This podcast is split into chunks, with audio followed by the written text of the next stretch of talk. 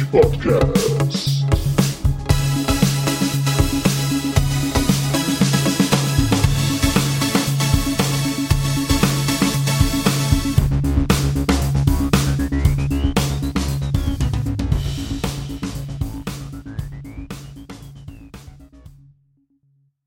Hallo und willkommen zur neuesten Ausgabe vom Battlepod. Heute spreche ich wieder mit dem grandiosen Onai. Hallo Onai. Oh. Mit dem genauso grandiosen Hoshi. Hallo Hoshi. Hallöle. Und dem nicht minder grandiosen Story. Hallo Olli. Hi. So, heute äh, haben wir gedacht, wir machen jetzt mal das auf, drücken auf die auf äh, die Tube, aufs Tempo und machen gleich den nächsten. Und letzte Mal haben wir ja schon gesprochen, dass sich äh, Kickstarter ein bisschen verzögert hat durch äh, ein Schiff, was äh, irgendwo quer lag. Wie sieht's denn da jetzt aus, Unai? Also die letzten Infos waren, dass es so langsam vorangeht. Ähm, es sind einige Lieferungen, die, die halt durch diese Davion-Sabotage ähm, äh, beeinträchtigt worden sind. Ähm, es sind wohl auch einige Lieferungen nicht aus China rausgekommen. Also da, da gab es wohl noch mehr Verzögerungen. Also die letzten Bilder, die sie gepostet hatten von der Inner Sphere Firelands und den äh, Clan Striker Star sahen schon mal ganz gut aus. Ähm, also es sollte jetzt nicht mehr allzu viel Verzögerung da sein, hoffe ich doch mal. Ähm, klar, sie sind weiter hinten dran, aber ja, ich bin guten Mutes, dass das in den nächsten Wochen dann vielleicht so äh, dazu kommt, dass sie dann auch mal sagen, so, jetzt haben wir wirklich jetzt alles. Und dann Ja. kriege ich endlich den Derby. Oh, sag mal, ähm, das, der Kickstarter war vorm Brexit, ne? Mm, ja. Und die Auslieferung läuft die über, über England oder direkt irgendwo Festland? Die haben mehrere Hubs. Ähm, äh, ein Hub äh, ist in, lass mich nicht lügen, ähm, das war, glaube ich, in England, aber das, Mhm. äh, das haben sie wohl irgendwie gelöst bekommen, dieses, dieses Problemchen. Ähm, also ich bin mal gespannt, was, was, jetzt, äh, was jetzt mit der neuen Lieferung da kommt. Ähm, also wie, wie sie das regeln. Ich Mhm. Gehe jetzt allerdings nicht davon aus, äh, dass das jetzt, dass das jetzt großartige Verzögerungen, also vielleicht wird sich verzögern um ein paar Tage. Ne? Das kann sein. Ne? Das ist das mit dem Zoll, das haben sie immer noch nicht, äh, äh, noch nicht richtig durch. Das merke ich auch äh, im beruflichen Umfeld, dass das, dass man das halt einrechnen muss. Aber im Endeffekt, Mhm. Na, warum ich frage, ich habe auch einen, einen anderen Kickstarter, der nennt sich der Level Up. Das ist so eine, im Endeffekt eine Tischplatte, die du auf deine Tischplatte stellst, die ist so modular erweiterbar. Und die haben halt alles über äh, äh, England geplant und da steht jetzt der Container. Und theoretisch, weil sie das vorher schon angemeldet und gezahlt haben, sollte das keine Probleme geben. Und sie haben jetzt irgendwelche Testsendungen erstmal geschickt, so an 20 Leuten, um zu gucken, ob es ankommt. also was ich inzwischen mitbekommen habe, ist auch, es ist sehr unterschiedlich, welcher, welcher Kurierdienst verwendet wird. Mhm. Ähm, DHL hat da wohl unheimliche Probleme mit. Das ist, da gibt es teilweise Verzögerungen von ein, sogar bis zu zwei Wochen. Das muss man halt ein bisschen im Hinterkopf haben. Andere Lieferdienste haben damit weniger Probleme. Mhm. Das ist alles noch in der Findungsphase. Hm. Okay, dann haben wir jetzt die Figuren auf den Tisch äh, abgehakt. Kommen wir zu den digitalen. Es gibt äh, MWO wird immer besser, oder? Von Patch zu Patch. Ja, ist super. Also ähm, die, also äh, meine meine Zeit, bis der bis der ohne im Spiel umfällt, ist äh, revolutionär kürzer geworden. Äh, das liegt nicht nur daran, weil ich so shitty spiele. Ähm, Nicht? Also, nicht echt, wirklich. ähm, aber ähm, es ist am 20. April ist ein Patch rausgekommen, der hatte unter anderem zum Ziel, äh, dass dass die Maschinen ein bisschen mehr im Feld stehen sollten dass sich da so ein bisschen, ich sag mal so, dass das Battletech-Feeling einspielen, äh, einspielen sollte. Ähm, interessanterweise haben sie dann allerdings auch ähm, so lustige Sachen gemacht wie Damage erhöht, Cooldown-Zeiten verringert und äh, wenn ich das richtig in Erinnerung habe, haben sie auch äh, Heat-Penalties einfach mal so über den Haufen geworfen. Was im, Ende zu, äh, was im Endeffekt dazu geführt hat, ähm, dass, äh, ja, ne, du hast halt eine höhere DPS mit den Maschinen. Mhm. Und äh, dann bist du nicht länger im Feld, sondern viel, viel kürzer. Und das hat man sich nicht ausrechnen können. Nee, also das, also so Cooldown-Zeiten runter und Damage hoch. Also hätte ja keiner mit rechnen können, dass damit dann irgendwie mehr Damage pro Zeit verursacht wird. Das ist, also Ja, der absolut. Kalkulator ist Und äh, eine Sache, die halt jetzt inzwischen ganz brutal ist, ist halt PPCs. Also wer vorher äh, mit PPCs nicht umgehen konnte, have fun. Ähm, weil jetzt inzwischen wirst du halt in allen Kalibern davon dann halt auf dem Feld erledigt.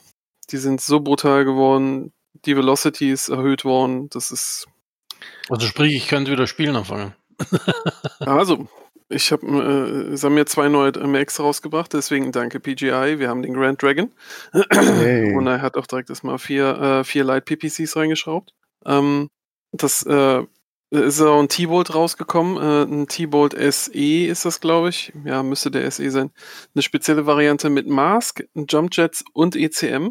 Wow. Wer äh, das noch aus den guten alten Anfängen der Community Warfare äh, kennt, es gab so einen T-Bolt mit drei RPPCs, mhm. der regelmäßig äh, da äh, ja, für negative Kommentare im Chat gesorgt hat. Ähm, den kann man jetzt wieder fahren. Null Problemo. Und man hat noch ECM dabei. Holy moly. Hm. Sag mal, die. Ja, äh, einmal, was ich, was ich bei diesen ganzen Aktionen nicht verstehe, ich meine, dass man mal zwar mal aufs Balancing guckt, alles schön und gut, aber aber das Balancing, sorry, wenn ich da falsch liege oder vielleicht nicht den Elite-Spieler-Blickwinkel habe aus einem Superclan, aber zwei Jahre lang war das Balancing aus meiner Sicht unglaublich ausgewogen. Du hast im Gefecht alles gesehen. Du hast LRMs gesehen, du hast genauso Autokanonen, du hast SRM gesehen, du hast diese scheiß Piranhas mit ihren Drecks-MGs. Es gab ein paar gute Spieler, auch der Warhawk mit den vier PPCs war immer mal wieder anzutreffen. Ne?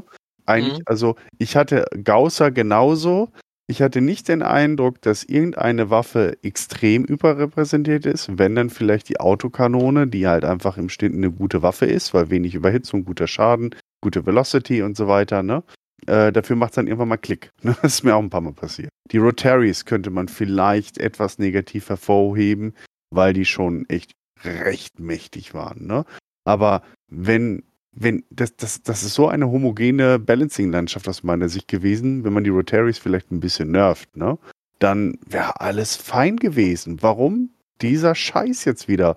Ich habe seit zwei, drei Wochen keine Lust mehr auf MWO, obwohl ich eigentlich sehr lange jetzt kontinuierlich wieder gespielt habe, weil mir jetzt mir auf den Sack geht, nach zwei Minuten schon irgendwie eine tosse Seite verloren zu haben, weil ich irgendwie totgepeppt werde. So, enough said. Ja, vor allem ist ja dann reiner ER-Sniper-Battle, ne? Ja, Eben. Snubnose ist auch dabei. Also. Ja, aber gut, das ist dann für Spieler, die nicht spielen können. Weil ja. wenn ich mit wenn ich mit einem Warhawk mit vier ER-PPCs aufs Feld gehe, dann bin ich King of the World, wenn die, wenn die Babs so gut sind. Ja, nicht mhm. nur das, weil dadurch sind solche Mechs wie Vapor Eagle, die vorher schon Pain in the Ass waren mit ihrem mhm. Jump Sniper PPC, sind jetzt nicht nur Pain in the Ass, sondern sie sind echt Pest, Cholera und alles zusammen, die sind so ekelhaft, es macht echt null Spaß. Das, dieses Peps Jump Sniper Fest, was wir vor, wann war das? Sechs, sieben Jahren oder so schon mal hatten. Mhm. mhm. Das war ja, damals schon vor kurzem. Ja, jeder und, und seine Schwester war mit dem Summoner unterwegs, ne? Ja, oder äh, auch mit dem Highlander war das ja eine ganze Genau, Highlander, ne? ja. Alter Verwalter. Und das haben wir jetzt wieder.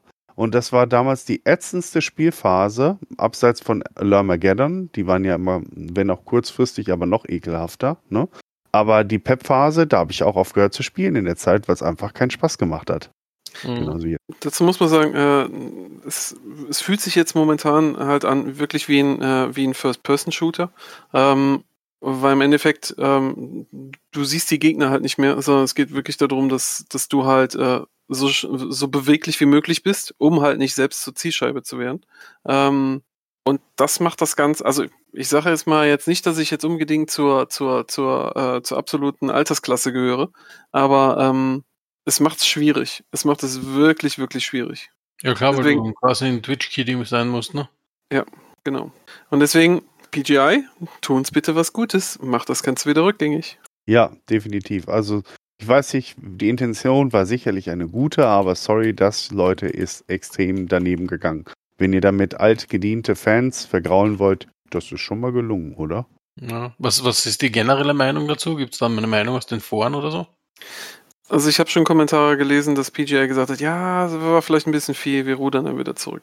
Ähm, aber wir kennen das ja, ne? jetzt ist das erstmal draußen, jetzt wird das erstmal für eine Weile so sein. Und, ja, was ich äh, aber auch nicht verstehe, die haben doch einen Test-Server, oder? Ja, aber da ist doch keiner drauf. Ja, aber dann Also das sind- also- das doch mal für ein Wochenende an. Sag mal, wir wollen Änderungen machen, spielt mal ein Wochenende am Testserver, kriegt Ja, aber- schöne goldene Lutscher dafür oder so. Da gehen doch nur dann die, die Super-Elite-Spieler drauf und das sind auch die, die sich das gewünscht haben. Und aus, so wie ich das gehört habe, gab es da eine Handvoll von Top-Clan-Spielern, die das total geil fanden. Was sind ja Community Balancing? Ganz wichtig, das Balancing hat PGI nicht alleine gemacht, sondern das ging auf äh, die Wünsche und Vorstellungen aus der Community zurück. Und wer hat sich da das wohl gewünscht? Der 0815 Standardspieler oder kleine äh, Clans oder Chapter wie wir? Nee, das waren natürlich hier die super-duper Heinis. Und die haben momentan natürlich enorm Spaß, weil PPCs sind halt extrem skill-based. Nicht falsch verstehen. Ich persönlich spiele seit Jahren gerne PPCs, aber ich wusste, dass ich echt sehr defensiv spielen muss und alles rausholen und auch viel üben musste mit der Waffe, um halbwegs effektiv zu sein. Ne? Mhm. Ähm, deswegen habe ich das 0 nach 15 Tagen eben nicht gespielt. Es war eine Skiller-Waffe. Und ich glaube, der Sulda hat das auch gesagt. Das sollte auch eine, eine Skiller-Waffe bleiben, weil der negative Effekt ist halt Sniperfest und Mhm. ne, extrem kurze Time to Kill, so wie wir es jetzt halt sehen. Mhm. Ja, du musst es quasi so balancen, wie es ist ja auch die Gauss Rifle gebalanced, ne? Ja. Ist, weil sie ist nicht so leicht einzusetzen wie andere Sachen. Genau. Diese Ja. Load-Up-Time und so, ne? Genau, weil das Problem bei der PPC ist, du triffst halt da, wo sie ist und dann gibt es dann da halt 20, 30, 40 Schadenspunkte in eine Location. Und das auf eine große Distanz und keine Munitionsabhängigkeit. Ne? Mhm. Das ist halt, wenn du dann äh, Parameter erhöhst, die es dann effektiver macht, dann wird es halt irgendwann schwer, an einem Waffensystem, die halt einen wesentlich größeren Spread halt haben oder munitionsabhängig sind, dann äh, da dagegen dann halt auch anzuhalten. Naja, also sie werden schon irgendwann wieder zurückrudern, aber für den Moment kostet sie es auf jeden Fall äh, aktive Spieler. Die Frage ist ja, haben sie dadurch auch neue Spieler gewonnen? Das ist halt eine, also klar, die Frage, die kann man sich stellen, ne? Das ist, ähm, wer halt auf einen Mac-basierten Shooter abfährt, ähm, momentan ist, äh, driftet äh, MWO halt wirklich eher ab, äh, so in Richtung, äh, ja, das, was ich von den Gundam-Spielen ke- kenne. Ähm, klar, wer darauf abfährt, wer unbedingt diese, diese jüngere Generation äh, ähm, ins Auge fasst, ja, klar, kann man machen. Nur mal so nebenbei, aber äh, die Teenies haben nicht so viel Geld, um diese Kack-Macpacks zu kaufen. Kleiner Tipp an Mhm. PGI. Ja, nein, das, das will ich nicht nur sagen. Also Kohle haben die Teenager, sehe ich ja aus meinem Umfeld schon mehr als genug, ne? Aber ob die dann gerade MacWarrior Online spielen, das glaube ich jetzt eher nicht. Mhm, das stimmt, ja. Weil das ist die ganzen jungen Leute, was, was ich so mitverfolge. Entweder, entweder das Spiel muss eine große E-Sports-Community haben, ja, dann ist es interessant für manche Jungen. Äh, und das, oder, oder es muss zum, zumindest auf diversesten Twitch-Kanälen und so gepusht werden. Ja. Also Nischenspiele sind eher ungefragt. Und Mhm. MWO ist ein Nischenspiel. Ja. Und das, deswegen musst du eigentlich mit dem Spiel eher, sage ich mal, die Ü30-Generation ansprechen. Oder halt zufällig Leute, es gibt schon immer wieder wahrscheinlich Leute, die, aber ich sage, das ist dann eher Zufall, der hat mal ein Buch gelesen oder wurde von immer jemanden Eltern angefixt oder so, haben wir geredet, wie wir den Podcast gemacht haben, über wie kommen neue Leute zu MWO. Ähm, das, das kann sein, dass der dann sich das dann mal anschaut, ne? aber der ist wahrscheinlich auch eher abgeturnt dann von sowas. Aber ganz Mhm. ehrlich, ähm, ganz unerfolgreich sind sie für den Moment aber nicht. Ich gucke mir gerade die Steam Player Charts an. Ne? Also es gab natürlich äh, äh, Anfang des Jahres äh, einen ziemlichen Peak. Das ist so die, die Weihnachtszeit halt. Ne? Da, also mal zum Vergleich. Wir hatten im Oktober noch äh, Players so 661 gleichzeitig. Hm. Das ist nicht so wirklich viel. Ne? Und jetzt im ähm, Dezember, 29. waren es 1768. Also schon mehr als das Doppelte. Und tatsächlich, ähm, seit einem Monat sind die Zahlen wieder auch auf diesem Niveau. Also zwischendurch waren sie auch einigermaßen hoch. Aber jetzt jetzt nur an dem Balancing abhängig zu machen, das halte ich jetzt für etwas ähm, gewagt zu behaupten, dass das. Ja, vor allem, das ist erst ne? kürzlich passiert. Ne? Genau, Ja. also Ja. von daher, das kann man noch nicht absehen. Aber tatsächlich, die Spielerzahlen im Jahr 2021 sind deutlich höher als in 2020. Und das hat nichts mit der Pandemie zu tun, weil die gab es 2020 auch schon. Also irgendwas muss positiv passiert sein in der Zeit. Ja, also ich meine, man hat es ja auch in den Friends-Lists gesehen, also einige, einige altgediente Namen, ähm, schon fast vergessen, sind da wieder aufgetaucht. Ähm, die hat man dann natürlich dann, dann wieder auf dem Schlachtfeld halt auch gerne gesehen. Ähm, ja, mal gucken, wie es diesen Leuten dann halt mit diesem Patch gefällt. Ja. An der Stelle übrigens schöne Grüße an Karl Nilfgar. Äh, ja, stimmt, der hat sich, wo hast du Ja. getroffen? Äh, getroffen in der PPC wahrscheinlich? Haha. ähm, äh, nee, gestern Abend hat er, äh, hat er mich angeschrieben. Ach, schön. Ja, Karl, Ja. alles Gute auf dem Weg. Genau, Mhm. schöne Grüße. Mhm. Ja. Schönen Gruß. Gut, ähm, gibt's was Neues zum äh, Messen ähm, MW5? MacWarrior 5? Ja, Ja, nee, kommt ja jetzt im, im Mai, ne? Kommt das ja auf äh, Xbox äh, beziehungsweise auf Konsole und dann äh, hoffentlich kommt endlich auch der erste DLC da. Also Mhm. mal sehen. Okay, also haben wir jetzt äh, keine Neuigkeiten bis jetzt. Nö, also ich habe es jetzt auch neulich ja nochmal durchgespielt gehabt, war schön ne, mit den Mods auf jeden Fall. Ähm, aber ist jetzt nicht so, dass irgendwie da jetzt das, äh, eine große äh, Community sowas spielt oder sowas. Mhm. Aber große Community und Spielen, ähm, da gibt's was anderes und außerhalb von McRae 5. Denn äh, letzten Samstag, am 24. April, hatte die MechForce Germany die sogenannte Red Line Online Games Convention veranstaltet. Und das war natürlich rein digital, versteht sich, wegen Corona. Aber fand ich war eine geile Sache. Ich habe es echt total verpennt und erst super spät mitbekommen. Danke nochmal an Elfe, dass du mich da äh, nochmal angestoßen hast. Ich habe dann tatsächlich auch kurzfristig am Samstag noch eine Partie, eine kleine über Megamac am Mittag mitgemacht. Das Würfelglück war wie immer nicht mit mir. es war aber trotzdem super lustig. Wir haben viel gelacht, haben ein lustiges Two and Two gehabt. Äh, der Discord-Server war auch recht voll und die haben bis in die späten Abendstunden da auch Tabletop Simulator gespielt. Es waren noch ein paar neue Spieler dabei, weil das war ja eigentlich die Grundidee des Events. Also nicht, dass man da irgendwie super komplexe High-End-Veteranenschlachten macht, sondern äh, kleine Einstiegsrunden, zeitlich überschaubar für Neue. Und da war auch ein, äh, war in einer Gruppe kurz dabei, da war ein Teenager, hätte ich jetzt mal gesagt, von der Stimme her, vielleicht 14, 15, 16 oder sowas in der Richtung. Und wir haben uns auch nett, kurz nett unterhalten. Und er sagte halt auch, er, er hat, äh, spielt auch Schach, ne? Und da habe ich gesagt, dann ist das hier perfekt für dich, weil Battletech ist Schach mit Würfeln. Das macht für ihn großen Reiz. Ich hoffe, er hatte viel Spaß bei seiner Partie. Ja, von daher äh, war wohl ein tolles Event, sehr erfolgreich. Vielen Dank an die Initiatoren. Und äh, beim nächsten Mal, wenn ich es so frühzeitig mitbekomme, dann äh, plane ich auch mehr Zeit dafür ein und mache dann auch gern mehr mit. Mhm. Ist ja dann schon mal nicht schlecht. Ja, Gut. Habt ihr noch ein Thema vom Thema? nö, ich glaube, das war's, oder? Hm. Ich würde auch sagen. Dann kommen wir mal äh, zu unserem eigentlichen. Ja, ein Herzensthema Schlachten. für mich. Dann Ja. äh, schütte uns dein Herz aus. Okay, also ich, ich versuche nicht zu viel zu monologisi- monologisieren, unterbrecht mich gerne. Ähm, ich, ich hatte mal irgendwo eine Diskussion gesehen. Äh, Olli, äh, Ja? ich glaube, da können wir dir gleich mal untersprechen. Also, Bitte? ach, war eigentlich als Witz geplant, ist schon okay. Achso, ist ein bisschen daneben gegangen. Ja, schön, schön, schön. Ja. Ja, ein bisschen, ein bisschen nicht, bin ich also nicht der Einzige, dem das mal gelegentlich passiert. Ja, das schneide ich raus. Na, lass drin, das macht's authentischer. Oh, Äh, okay. Ich habe in der, in der Facebook-Gruppe irgendwann mal gesehen, da haben sie in einem Battletech-Romangefecht mit äh, realen verglichen. Und es wird natürlich immer gesagt, ja, das denken sich ja nur irgendwelche Autoren aus und das würde in der Realität so und so ja nie passieren. Und da musste ich schon echt äh, schmunzeln, weil ich habe hier ein schönes Buch rumliegen, das da heißt Naval Blunders. Das habe ich auf meiner letzten, einer meiner letzten beruflichen Events als Spieleredakteur von Wargaming in so einem Goodiebag geschenkt bekommen und das echt, das war ein super Geschenk. Ähm, da werden militärisch, also maritime äh, Fehlschläge äh, durch, quer durch alle Jahrhunderte aufgelistet, von äh, der Segelschifffahrt bis äh, zur modernen Kriegsführung. Und man glaubt echt gar nicht, was für Fehler da passieren, was für skurrile Situationen meistens zu Lasten der Beteiligten und auch oftmals zum Preis vieler Toten dann äh, dort passieren, wo man denkt, sag mal, die haben das doch alle irgendwo in der Militärakademie studiert.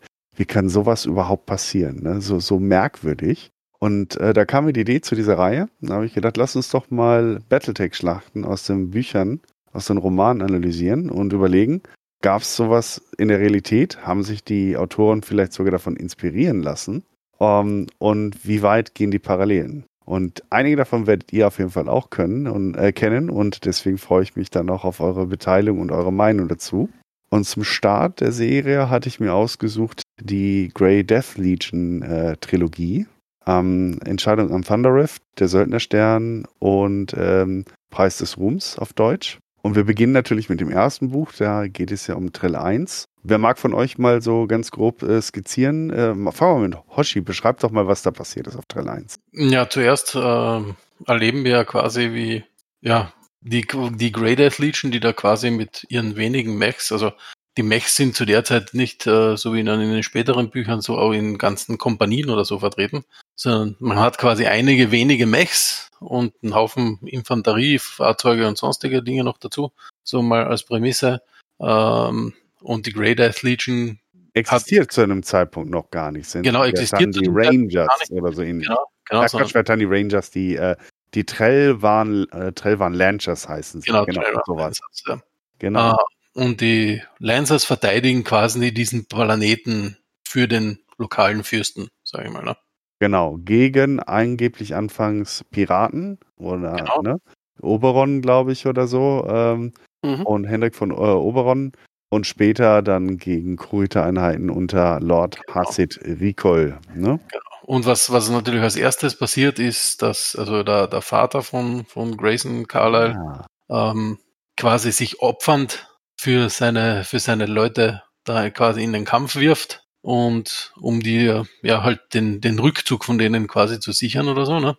Ja, auch, genau. Ja, die wurden doch äh, überrascht. Es hieß, es kommt genau. ein Landungsschiff, aber es sind Freunde. Genau. genau und, genau, und dann stellte sich heraus, ne, wir werden angegriffen, ne? Ja. Mhm. Und äh, ja, die, und, ja, der Vater von Grayson hat dann also quasi den Rückzug der anderen Leute, die eigentlich zum Empfang da rausgegangen sind, ne?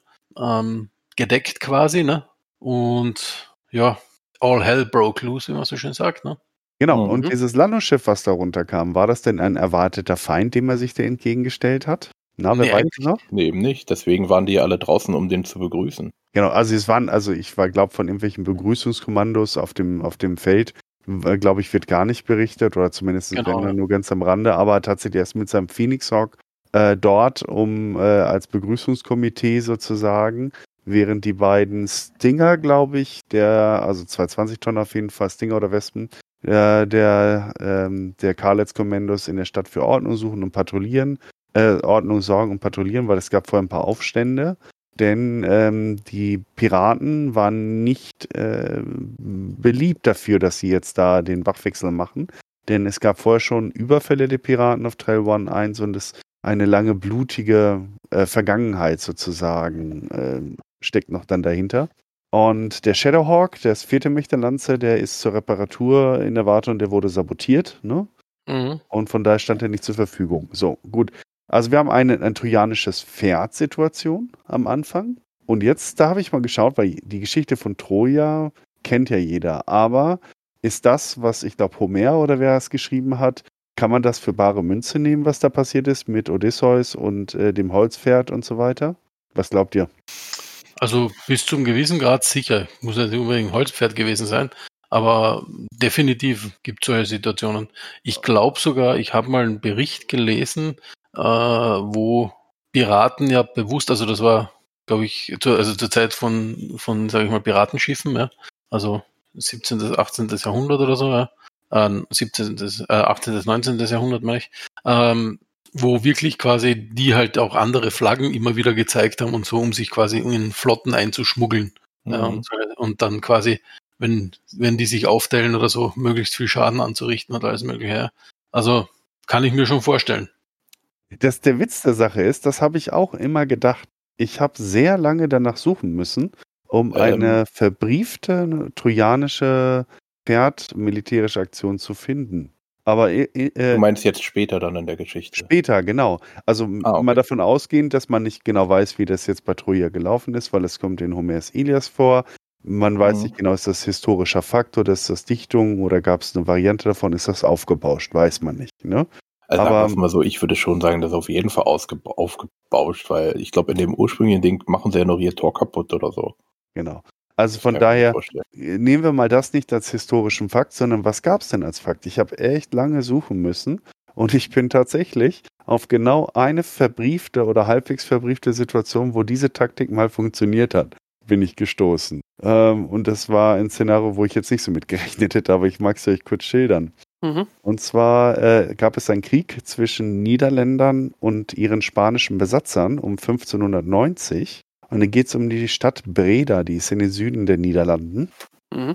Und die war von den Spaniern besetzt. Und äh, die Niederländer haben unter ihrem Anführer, ich glaube, äh, äh, Willem von Oranien, glaube ich, war, nee, Moritz von Oranien war es, haben ein sogenanntes Torfschiff über einen Kanal in den Hafen gebracht. Und in dieser Ladung hatte sich halt eine Gruppe von ähm, Kämpfern halt versteckt und die haben sich dann halt einschließen lassen von den Spaniern, weil das war eine normale Torflieferung, das wurde ja damals auch als Brennmaterial verwendet und sind dann halt nachts raus, haben die Wachen überwunden, haben die Tore geöffnet und somit wurde dann Breda relativ schnell dann zurückerobert. Das muss man wissen, weil Breda sind nämlich auch sehr langwierige, blutige Belagerung vorausgegangen und auch, glaube ich, sogar noch danach. Von daher war das schon ein so ein Aha-Effekt. Da war tatsächlich dieses blöde Torfschiff von diesem, ich glaube, 18-jährigen Krieg zwischen Niederländern und Spanien ist das einzige, was ich gefunden habe. Interessant eigentlich. Ne? Man möchte meinen, dass das häufiger vorkommt, aber wahrscheinlich haben einfach ganz viele Leute den Ilias von Homer gelesen und haben gesagt, nee, nee, den Trick kennen wir schon. Da fallen wir nicht mehr drauf rein. Gab es da nicht äh, sowas im, im äh, war das Zweiter Weltkrieg, wo, äh, wo ähm, da waren irgendwelche Taucher, die, die, die ein Schiff angegriffen haben? Das ist die, die sind auch über ein, äh, äh über ein, über ein Handelsschiff über ein präpariertes sind die in den Hafen eingedrungen? Ja, das gibt schon Kommandoaktionen, aber sie wurden ja nicht quasi, quasi freiwillig reingelassen durchs Tor und als Geschenk. Ja, gut, ah, okay. sagen wir mal, im weitesten Sinne geht das schon in die Richtung, ne? Gibt es ähm, einmal in äh, Alexandria, glaube ich, gab es die italienischen Taucher, ähm, die dann ähm, britische Kriegsschiffe außer Gefecht gesetzt haben. Genau. Und natürlich gab es auch diese Mini-U-Boot-Attacke in Norwegen gegen die Tirpitz, die ja auch recht erfolgreich war. Also von daher ja im weitesten Sinne, aber ähm, tatsächlich so mit diesem, wir holen was rein und denken, das ist was Gutes für uns und stecken uns in die Ecke und nachts kommen die Leute raus und öffnen das Tor, habe ich, wie gesagt, nur diese eine Geschichte gefunden. Mhm. Das ist aber nur der Auftakt der Geschichte. Danach geht es ja weiter, wie Hoshi schon gesagt hat, mit den wenigen Mechs, beziehungsweise am Anfang sogar nur leicht gepanzerten oder gar nicht gepanzerten Fahrzeugen und Infanterie gegen Mechs. Asymmetrische Kriegsführung, haben, sagen viele, naja, die Szenarien sind schon so angelegt, gerade so eben, dass der gute Grayson da als Held glänzen kann und das würde ja gar nicht so funktionieren. Ich weiß nicht, wie es euch geht, aber wenn ihr das Buch noch im Kopf habt, wenn man das liest, was für eine Kultur ist denn so Trail One? Was für eine Art, sag ich mal, realen Bezug könnten die haben, so vom, vom, vom Menschlichen halt her? Wo könnten die herkommen? Welche Urväter auf der Erde? Sind das Europäer, wo die Trail One? War das nicht, glaube ich, Asiaten oder so? Oder täusche ich mich gerade? Dunkelhäutig, oder? Oder? Nee, also das ist eher so. Also ich würde eher sagen, so, ja, eher südamerikanisch. Ja, okay, okay. Vom Dann, Fundament. welchen Eindruck hast du? Also ähm, für mich, für mich äh, klingt das mehr so sowas wie Karpaten oder irgendwie sowas, äh, Tschetschenien. Ah, wir kommen der Sache näher. Okay, ja. Mhm. Also die, also die ganze Methode, also die, die Regierungsmethode dort und so weiter, das kommt mir alles wie so vor wie so ein Kreuzding aus Monarchie und Militärjunta. Genau, genau, genau, genau. Das ist so eine Mischung daraus, ne? Also als ich das damals schon gelesen habe, ist es ja sehr wüstenartig, dieser Planet Trell 1, ne? Ähm, mhm. Dass man da sehr extreme Wettersituationen hat, dass äh, das Land sehr karg und unfruchtbar ist außerhalb der Städte, die Städte haben eher was ähm, Persisches für mich gehabt oder so in der Richtung. Mit, ähm, mit Straßenhändlern, mit dreckigen Wegen, also ähm, und man muss überdenken, in welcher Zeit dieses Buch entstanden ist, und zwar in den 80er Jahren. Da gab es nämlich ja gerade einen aktuellen Konflikt, den sich, glaube ich, der Autor zur Inspiration gesungen, äh, gezogen hat, weil auch da gab es eine asymmetrische Kriegsführung zwischen Landesfürsten, die mit äh, sehr grundlegenden Waffen gegen einen militärisch hochgerüsteten Gegner in diesem Szenario gewonnen hat. Wer weiß, worauf ich anspiele? Äh, in welchen, welches Jahr war das? In den 80ern, 1980ern. Äh, ist es nicht. Nee, Afghanistan war später. Vietnam, Doch, natürlich, oder? genau, das war Afghanistan. Doch, Afghanistan. okay. Das war die Hochzeit von Afghanistan. Ne? Mujahideen, die mit mhm. Knarren gegen Panzer kämpfen. Ne? Das sah auch alles gar nicht so gut aus für die Mujahideen am Anfang. Vor allem, weil die dann damals auch Helikopter eingesetzt haben. Die hatten keine Mechs, aber das waren die hatten Helikopter. Und Mhm. dann kamen amerikanische Militärberater, die den Mujahideen Waffen gaben und Taktiken, wie die sie diese Helikopter, die bis dahin als unüberwindbar und unbesiegbar galten, dann auch zu besiegen. Und ab dahin lief es dann zunehmend schlecht dann halt für die äh, sowjetischen Besatzer. Also ich würde sagen, äh, Entscheidung am Thunder Rift ist ein ziemliches Spiegelbild in weiten Teilen von der russischen oder sowjetischen Besatzung Afghanistans. Mhm. Aber wenn du Afghanistan sagst, dann stellt sich natürlich auch die Frage, hatten sie blaues Licht? Ja, bestimmt. Ein Klassiker. Jetzt müsst ihr das auch schon erklären für die, die es nicht, nicht wissen. Äh, was mit dem blauen Licht? Ach so, ja, dann hau rein, Hoshi. Ja gut, das stammt aus Ram Rambo 3, ne? Mhm. Eine, eine der besten Satiren, die ich kenne. Ja, Und Ja. ja. Äh, ja, also Rambo zieht halt so ein Knicklicht raus, das halt blau leuchtet. Und ein kleiner Junge fragt, was, was tut das? Und der sagt, es leuchtet blau. Ja. was ist das? Blaues Licht. Und was tut es? Es leuchtet blau. Ich glaube, es war sogar sein Gehilfe, einer seiner, seiner Träger oder sein, sein Wegführer. Das ist eigentlich eine witzige Idee. Also, das heißt, Grayson Death Carlyle ist der Rambo aus äh, Battletech. Genau. Stimmt, es gibt ja sogar die Szene, wo er mit dem portablen ähm, äh, Dingsbumsträger hier, nicht Napalm, sondern, ähm, hilf mir doch mal kurz, Ja, mit, Ah. mit Inferno. Ja. genau, Inferno-Träger um die Ecke geht und den Mech im, im Alleinkampf dann besiegt, ne? genau. Und Hat er, hat er nicht auch mit einem. Ähm, Gleiche, weil er, er besiegt ja mit einem kleinen äh, LMG äh, einen sowjetischen Kampfhubschrauber. Ne? Ja, aber war da nicht auch diese eine Szene, so. wo er mit dem LMG, äh, also wo, wo Grayson mit einem MG auf, äh, auf, ein, auf ein Cockpit von, ich glaube, von, einem, von einer Wasp Ja, oder genau. vom Mhm. Finger ja, drauf ja, gehalten hat? letzte. War Oh das mein Gott. Ein, äh, Small Laser.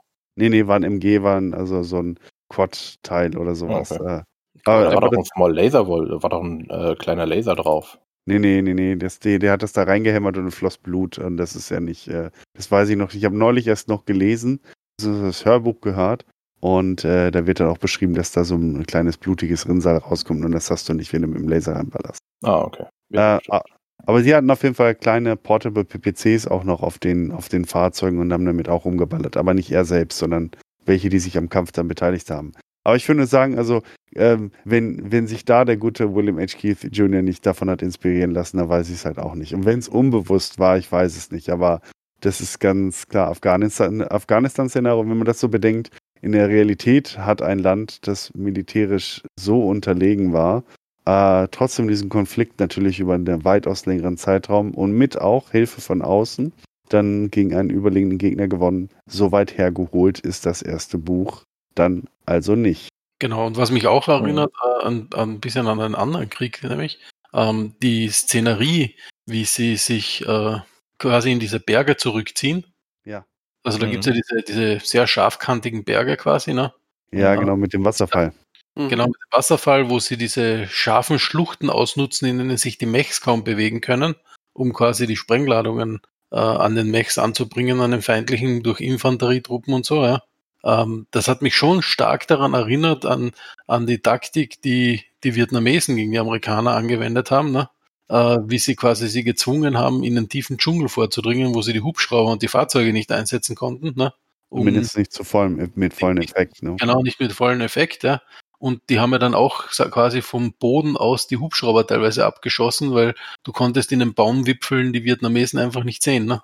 Mhm. Ja. Da kommen wir, das ist übrigens eine Dankeschön für die Überleitung, Hoshi, auch wenn du es nicht ahnst, aber das zweite Buch, der Söldner Stern, handelt hier. Ähm, um darf ich vorher noch ganz Ja? kurz noch, ähm, die hießen erst Carlyle Kommandos Genau, Carlyle, unter dem und dann äh, unter Durant Carlyle.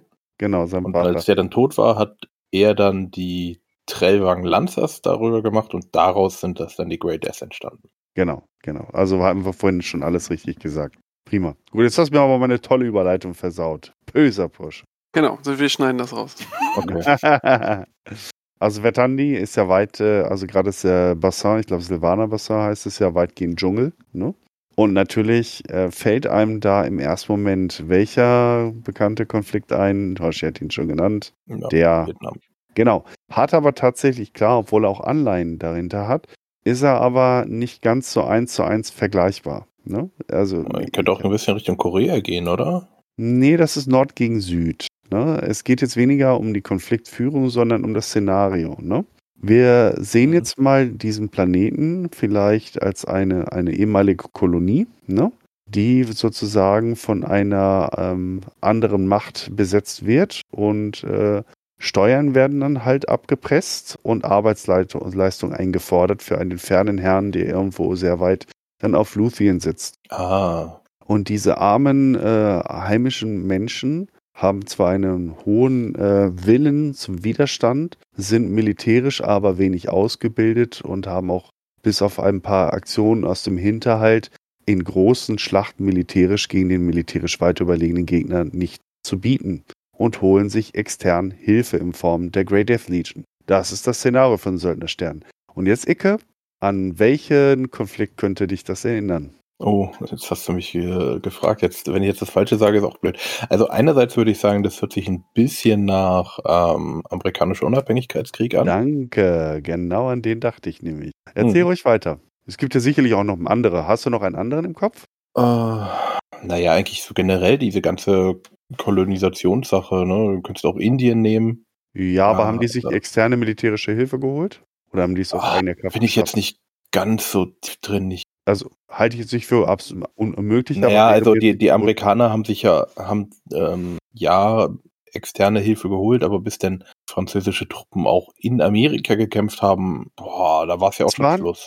Es war nicht nur äh, ganz, ganz wichtig, es waren nicht französische Truppen, die ihnen geholfen haben. Das ist dann tatsächlich bei Wettern ja auch so, dass dann Mhm. am Ende des Tages die Steiner Truppen aufgetaucht sind, ganz am Ende. Ja, nachdem genau. aber eigentlich schon die Wettander die Sache klar gemacht hatten. Mhm. Aber Grayson Death Carlyle wurde nicht geholt, um diesen Krieg für sie zu führen, sondern um sie Ah, auszubilden. Ja. ähm, wer war das äh, denn? Ha? Ja, ja, Valley Forge, äh, der preußische. ach, genau, Friedrich. Wilhelm von Steuben, Genau. der nämlich das sogenannte Blaue Buch auch geschrieben hat für die amerikanische Continental Army und wo er nämlich diese preußische Militärorganisation eingeführt hat. Und ich Hm. finde, Vertandi schreit nach amerikanischem Bürgerkrieg und vor allem da passt es auch, nach zwei Jahren Widerstand gegen die britischen Kolonialtruppen trifft von Steuben ein. Vielleicht kannst, kennst du die Geschichte von Steuben ein bisschen? Magst du es erzählen, Icke? Mach du mal, ich habe gerade Erdbeeren bekommen. Ja, super, alles klar. kennt ihr, oder Hoshi oder äh, One, kennt ihr den von Steuben? Nee. Ähm, ist ein preußischer Offizier, der unter Friedrich dem Großen gedient hat. Ich glaube, er war Oberst. Und als der Krieg dann beendet war, gab es für ihn in Europa nicht mehr viel zu holen.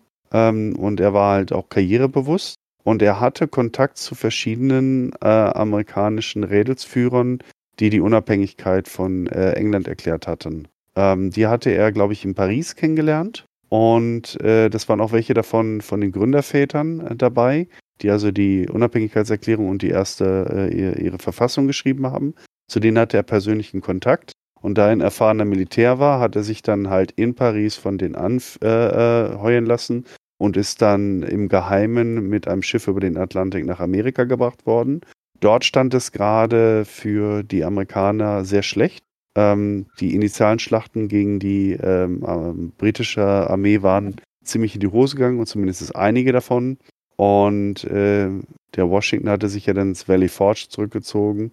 Und von Steuben hat die Zeit genutzt, auch dann, um die amerikanische Armee auszubilden und zu drillen, damit sie nicht nach dem ersten Schuss praktisch, nach der ersten Salve, dann die Beine in die Hand nehmen und fliehen. Ja, und die Briten waren dann sehr überrascht, als dann äh, nach dem Winter die Konflikte wieder aufflammten und die Amerikaner deutlich erfahrener und besser ausgebildet auftraten.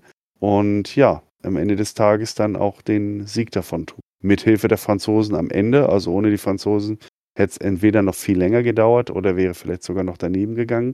Und das spiegelt eigentlich das wieder, dass die Steiner Flotte dann am Ende von äh, der Söldnerstern auftaucht und dann alles klar macht. Mhm. Das gibt's ja auch im äh, deutschen Unabhängigkeitskrieg 1848, 49. Da äh, war das ja ähnlich. Da hat, ähm, haben sich die Revolutionäre auch ähm, Hilfe von außerhalb äh, geholt. Und zwar war das am, ich weiß jetzt gerade nicht mehr, wie, wie die genau äh, hießen. Erst war es ein Franzose äh, und dann ein Tscheche, glaube ich. Äh, wer das genau interessiert, äh, shameless Selbstwerbung, mh, ich bin ja in der Revolution 48, 49. Da planen wir die Revolutionsheere. Am 3.5. kommt dann ein Podcast genau darüber raus. Ah, interessant. Den muss ich mir anhören. Sagst mir dann bitte nochmal Bescheid. Mhm. Ja, du kannst es ja einfach abonnieren von äh, auf äh, der dickepreuße.de. Ja, das kenne ich dann auch. Aber tatsächlich, 1848 ist echt ein super spannendes Thema, weil es ist Mhm. aus meiner Sicht die große vertane Chance in der deutschen Geschichte. Aber egal, das ist Mhm. eine an andere Storyline. Ja. Ja. Also auf jeden okay. Fall wollte ich sagen, das gibt da auch sehr äh, gute Parallelen. W- Wie findet ihr meine Analogie zum, zum amerikanischen Un- Unabhängigkeitskrieg? Ja, also die finde ich nicht schlecht, weil ja auch, ähm, also eine Parallele, die mir, die mir sehr gut gefällt, ist, es gab auch im Unabhängigkeitskrieg ähm, sehr viele Momente, wo, sage ich mal, die Truppenbewegungen der Gegner eigentlich sehr unklar waren, immer für die Gegenseite. Mhm. Und das Gefühl hat man ja auch genau auch in diesem Buch. Ja. Ja. Also ähm, Grayson muss in vielen Situationen quasi improvisieren, weil er den Gegner unterschätzt, der nicht gerade dumm ist, ja. Und umgekehrt, äh, der Gegner rechnet teilweise überhaupt nicht mit Taktiken, die Grayson an den Tag legt, ja, weil der Gegner rechnet eigentlich mit einem klassischen Guerillakrieg, ja, und, und wird dann teilweise von ganz komischen Angriffen über, überrannt quasi, ne? Also, das finde ich sehr, sehr interessant und die Parallele stimmt schon ziemlich gut, ne? Ja, ich, ich denke auch, dass er sich damals auch davon hat inspirieren lassen. Also auch ein bisschen Vietnamkrieg natürlich mit reingemischt, also mit dem Dschungel, ne? Also das, das, damit wird es nicht so eindeutig, weil ein Plagiat rein ist, ist natürlich ätzend. Man muss schon so verschiedene Elemente zusammenmischen, damit es nachher spannend und attraktiv wird. Und deswegen ist auch tatsächlich für mich der Söldnerstern, das mittlere Buch, ist mein Favorit, obwohl ich sie alle drei sehr liebe, aber der mittlere Teil hat für mich am, äh, den größten Kultcharakter. Mhm. Ja, Ja. vor allem, weil es Ja. ist, ähm, es ist auch vom Leserischen her, jetzt nicht nur, nicht, nur- nicht nur von den Kämpfen, ja, hat man einfach, ähm, beim ersten Buch ist man noch quasi mit Grayson natürlich, ja, so ein bisschen in der Selbstfindungsphase, ja. Ähm, und es ist halt teilweise wirklich sehr dünn, was Mechs angeht und so, ne? Mhm. Also man hat noch nicht so dieses hundertprozentige Mech-Warrior-Feeling. Mich hat's trotzdem mitgerissen, weil ich so auf so Underdog-Stories gefällt mir einfach, ne? Ähm, Echt? Das, Mhm. Ich fand, es war gerade super MacWarrior-mäßig. Also alles, was danach kam, diese großen Massenschlachten mit 15.000 Mechs auf der einen Seite und mit 23 auf der 1000 auf der anderen Seite, das hat mich eher langsam aber sicher abgeturnt, ne? Weil Mhm. nicht der einzelne Mech mehr wichtig war, sondern einfach nur noch ganze Regimenter aufeinander prallten. Mhm. Ja, Alpha-Strike halt, ne? Ja, gewissermaßen. Ne? Und das finde ich schade, weil ich finde gerade der einzelne Pilot ist es ja auch. Und finde, äh, Das schon, aber ich sag halt, es, es kommen halt fast nur Lightmechs vor, ne? ja, Medium halt auf viel. Ne? Nicht so sexy, sage ich. Aber es ist einfach für mich. Also im, im ersten Buch äh, stimme ich dir zu, äh, im zweiten wird es aber schon besser. Also da, Genau. Deswegen das zweite gefällt mir insofern eben super, ja, weil das zweite Buch, da hat man quasi schon mehr Mechs, mehr Mech-Feeling, ja. Es ist aber noch immer eben nicht diese riesen kompletten Irren-Battles, ja, wie wie, wie du sagst, die dann später kommen. Aber man hat wirklich diese Taktiken, die, also auch sehr, sehr coole Mischtaktiken, wo man wirklich sagt, okay, die Mechs, die Könige quasi, oder die, die Damen am Schlachtfeld, ja, der wirklich alles beherrschen kann, den schicken wir dort und dorthin und dann gezielt setzen wir Infanterie und Panzer und so weiter ein, um das Ganze zu unterstützen. Ne?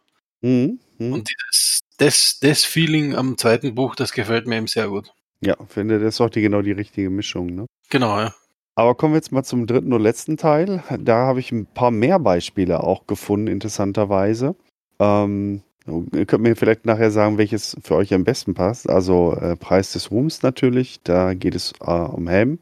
Ähm, Onay, magst du vielleicht mal kurz die Geschichte ganz grob skizzieren, was auf Helm passiert und auch davor?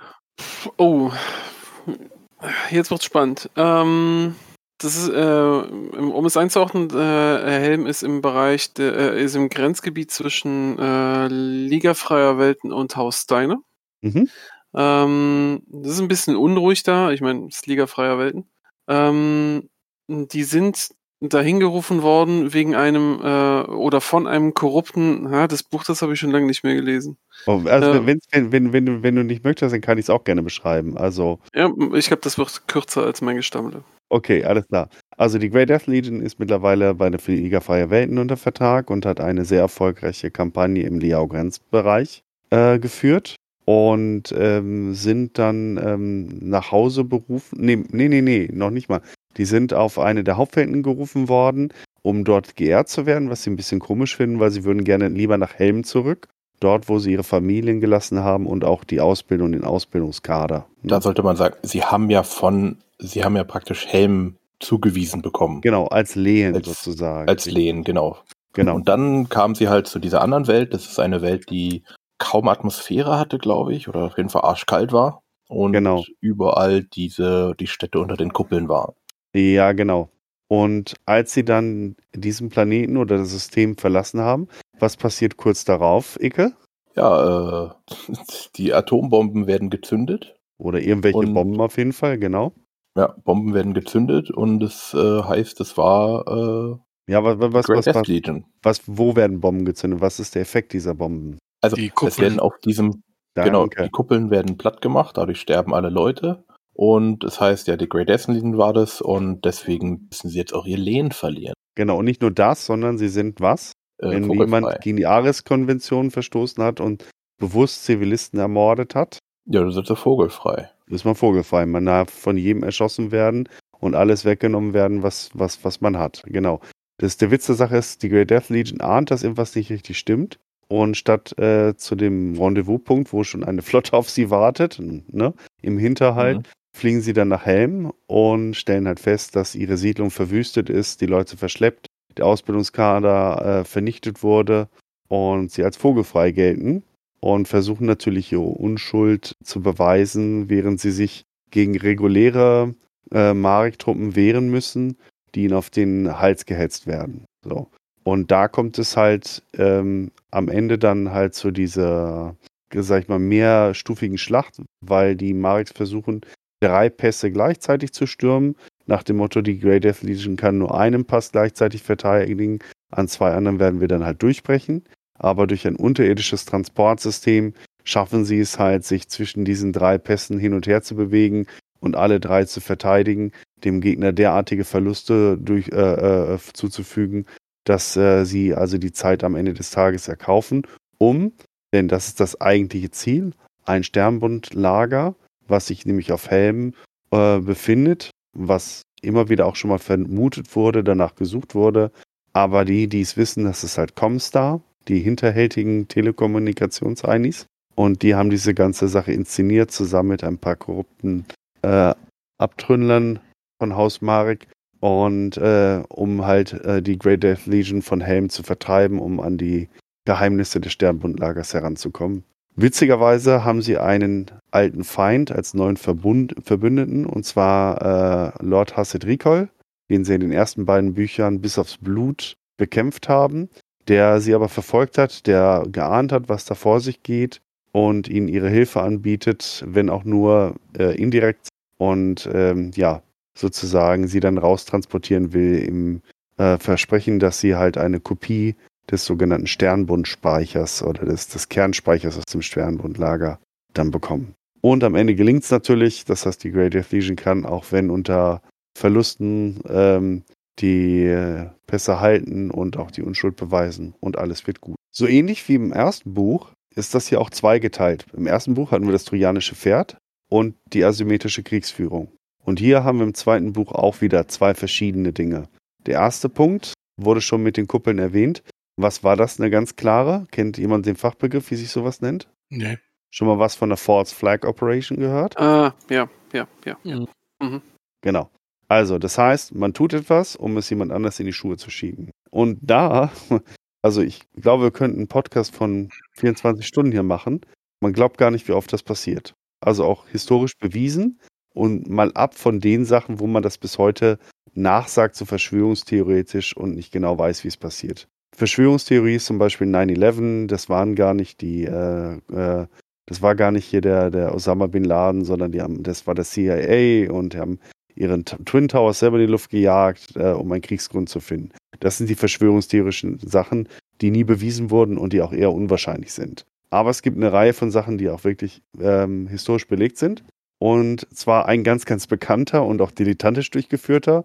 Kommt auch aus unserem, unser, also Hoshis und äh, unser aller, äh, äh, sag ich mal, ähm, ja, äh, äh, gesellschaftlichem Raum sozusagen. Mhm. Hast du eine Idee, Icke, wer das gewesen sein könnte? Äh, das waren doch die Deutschen, haben doch einen Angriff der Polen auf Deutschland fingiert, um dann Polen anzugriffen, äh, anzugreifen. E exakt, genau. Der, der Dabei haben sie aber irgendwie eine Brotdose liegen lassen oder irgendwie sowas. ja, irgendwie so war es. Tatsächlich, SS-Männer in polnischen Uniformen haben 1939 den Radiosender Gleiwitz angegriffen und haben gesagt, das waren Polen, die uns da angegriffen haben. Und äh, ja, und daraufhin hat wir gesagt, ja, da müssen wir jetzt mal Polen äh, zurück angreifen, ne? Und gleich erobern. Und die ganzen Panzerdivisionen, die wir da stehen haben, die waren nur schon durch Zufall schon vor Ort. Und das passte gerade terminlich. Da muss ja, man die das hatten gerade da äh, Urlaub gemacht. Genau. Genau, der ist jetzt gerade schon vollgetankt, also müssen wir jetzt auch losfahren. In der Tat, ähm, äh, für viele Leute war das damals schon unglaubwürdig, aber tatsächlich haben auch einige dran geglaubt, weil es gab vorher schon auch äh, Spannungen zwischen Polen und Deutschland und ähm, wenn es diese Spannung gibt und auch Übergriffe gab in Polen auf Deutschstämmige, dann ist man auch eher geneigt, so ein Blödsinn zu glauben, aber tatsächlich, es war eher eine Mauerbegründung. Ähm, kurz danach gab es eine noch aus meiner Sicht noch mal ein Stück abartigere äh, False Flag Operation. Und zwar äh, äh, 1940. Und zwar an der Grenzregion zwischen Finnland und Russland oder der Sowjetunion. Weiß jemand was aus in der Zeit, was da so los war in dieser Gebiet? Nee. Echt nicht? Finnland, Sowjetunion, 1940? Keiner gehört was da? Und auch, da, da gab es äh, eine große Auseinandersetzung beim, äh, bei irgendeinem großen See. Ja, ja, ja, im Groben stimmt das schon mal. Icke, weißt du, was da war? Stichwort Winterkrieg? Ähm, war das nicht, wo eigentlich die, ähm, die Sowjetunion wollte dann Finnland besetzen? Die Ja, haben dann, ah, wie war denn das? Aber also ich weiß, da kam dann auch nochmal, die Deutschen haben auf jeden Fall die Hilfe angeboten und wollten dann aber irgendwie nicht mehr weg oder irgendwie sowas. Da gab es dann auch noch einen Bürgerkrieg. Ah, da bringst du ein bisschen was durcheinander. Ist nicht ganz falsch, aber auch nicht ganz richtig. Also Ah, tatsächlich, halb, halb. Fin Fi- Finnland war eher so Richtung England gelehnt und England hat Hilfe und Frankreich auch versprochen, aber da sie schon Krieg mit Deutschland hatten, hat sich diese Hilfe wahnsinnig verzögert und bis die dann eingetroffen wäre, äh, war die Sache dann schon beendet. Tatsächlich, die Sowjets wollten das Grenzgebiet erweitern zu Finnland hin, offiziell mit der Begründung, sie brauchen eine Schutzzone um Leningrad, heute St. Petersburg, aber tatsächlich wollten sie die Mannerheim-Linie, glaube ich, so hieß sie. Das war die Verteidigungslinie von Finnland äh, nach äh, zur Sowjetunion her. Wollten sie einfach mal eingemeinden. Das wäre so ganz praktisch, wenn man politisch die Amerikaner gesagt hätten, den Atlantikwall, den fordern wir mal so als äh, politische, äh, als Zugeständnis. Ja, nur die paar Kilometer, das reicht uns schon. Ne? Also so ein, zwei Kilometer Inland, den Rest könnt ihr behalten. Äh, oder wir wollen schon mal bei der großen Burg nur die Welle haben und die Türme, den Rest könnt ihr behalten. Und dann hat man Ja, natürlich gar nicht viel. Mal, gar nicht viel, ne? Und äh, das haben die Finnen sich auch gedacht, so nach dem Motto, wir haben da jetzt echt viel Asche in unsere Verteidigung investiert und die wollen das jetzt einfach mal eingemein, finden wir gar nicht gut. Und die Sowjets haben dann den sogenannten Mainila-Zwischenfall äh, provoziert. Mainila war ein Dorf auf sowjetischer Seite, wo auch sowjetische Soldaten stationiert waren. Und dann haben die Sowjets Ganz das Ding mit, zufällig. ganz zufällig und haben dieses Dorf mit ihrer eigenen Artillerie beschossen und gesagt, die Finnen waren's. Das ist blöd. Kann man machen, muss man nicht. Hm. Mhm. Ähm, es sind jetzt nicht äh, keine, keine hunderte von Leuten dabei gestorben, ne? aber es sind ein paar sowjetische Soldaten zu Tode gekommen dabei. Und das ist natürlich schon auch ziemlich abartig, sozusagen so einen Krieg zu beginnen. Also jeder Krieg ist eigentlich abartig, aber die eigenen Leute zu beschießen, zu erschießen, in die Luft zu sprengen und zu sagen, der Gegner war es, ist schon ein bisschen was dabei, muss man sagen. Mhm. Äh, kurz dazu, ähm, zu dem Konflikt an sich. Mhm. Ähm, die Sowjets haben sich am Anfang ziemlich eine blutige Nase geholt, weil sie dilettantisch vorgegangen sind und äh, ihre eigenen Mittel überschätzt haben. Die Finnen haben, obwohl sie zahlenmäßig wahnsinnig unterlegen waren, sehr lange ausgehalten haben, aber als dann die Sowjets dann in der zweiten Welle ernst gemacht haben und ohne Rücksicht auf Verluste, war die Sache dann durch und die Finnen mussten sich dann ergeben und die Engländer und die Franzosen kamen zu spät. Ja, aber Ah. das ist, da ist Ja. auch sicher mit ein Grund dabei. Also ich weiß ja nicht, wer von euch schon mal in Finnland war, ja. Ja, Aber Äh, nee, wenn du da in Nordfinnland unterwegs bist, und du glaubst, Russen sind harte, harte Typen, dann musst du mal einen Nordfinnen kennenlernen. Alter, das Ja, sind wie Dro- Crocodile Dundee im Schnee. Ich war da in Finnland unterwegs, in der Nähe von Rovaniemi und dann sind wir quasi an Arctic Circle mit Schneemobilen gefahren und unser, unser Guide war so ein finnischer Crocodile Dundee-Typ, ja, der hat auch nur aus seiner selbst geschnitzten Tasse getrunken, der hat kein, nichts angenommen, dass er nicht vorher in diese Tasse gefüllt hat. Auch nicht schlecht. Ja, also der, Seine Voodoo-Tasse gewesen. Genau, und der, er hatte auch ein Messer, also ein Messer, nicht, nicht ein Messer, sondern ein Messer. Ja. und der ist auch bei der hat auch bei minus 30 Grad draußen in seinem, in seinem Schlafsack geschlafen. Also, Naja, wenn der Schlafsack gut ist. Ja, ja. Also ich, ich kann nur sagen, ich hatte an drei Paar Socken, Stiefel, meine normale Winterkleidung und über dieser normalen Winterkleidung ein Thermo-Overall, eine Gesichtsmaske mit einem Spezialdings, dass dir die, die, die Fresse nicht einfriert. Ähm, Mhm. und, und so weiter. Also da ist, also minus 30 Grad, das unterschätzen die meisten Leute, das ist wirklich. Mhm. Ich, ich habe das einmal erlebt. Ich war einmal im, am äh, 1. Februar eines Jahres, äh, war ich in St. Petersburg äh, und es, es war so unglaublich kalt. Es, ich, ich war wirklich auch gut gekleidet. Ich hatte eine Pelzmütze von den Gastgebern bekommen, weißt du, diese russischen mit den Ohrklappen, die man dann unterm Kinn zusammenbindet, ne? Und es, es war einfach abartig kalt, vor allem wenn dann noch dieser kalte Wind von der Ostsee kam. Es ist ich, zehn Minuten und du warst durch, ne? Ne, also es ist irre, wie kalt es da ist. Es ist Genau. absolut- Mhm. Und es geht ja noch kälter, das war jetzt ja noch in der Stadt, wenn du jetzt dann noch weiter nach Norden guckst, allmächt, ne? Also Ja. das ist kein Spaß. Also ich bin am Backeis spazieren gegangen. Ich wusste gar nicht, dass ich am Backeis stehe und all solche Sachen. Ja, also Mhm.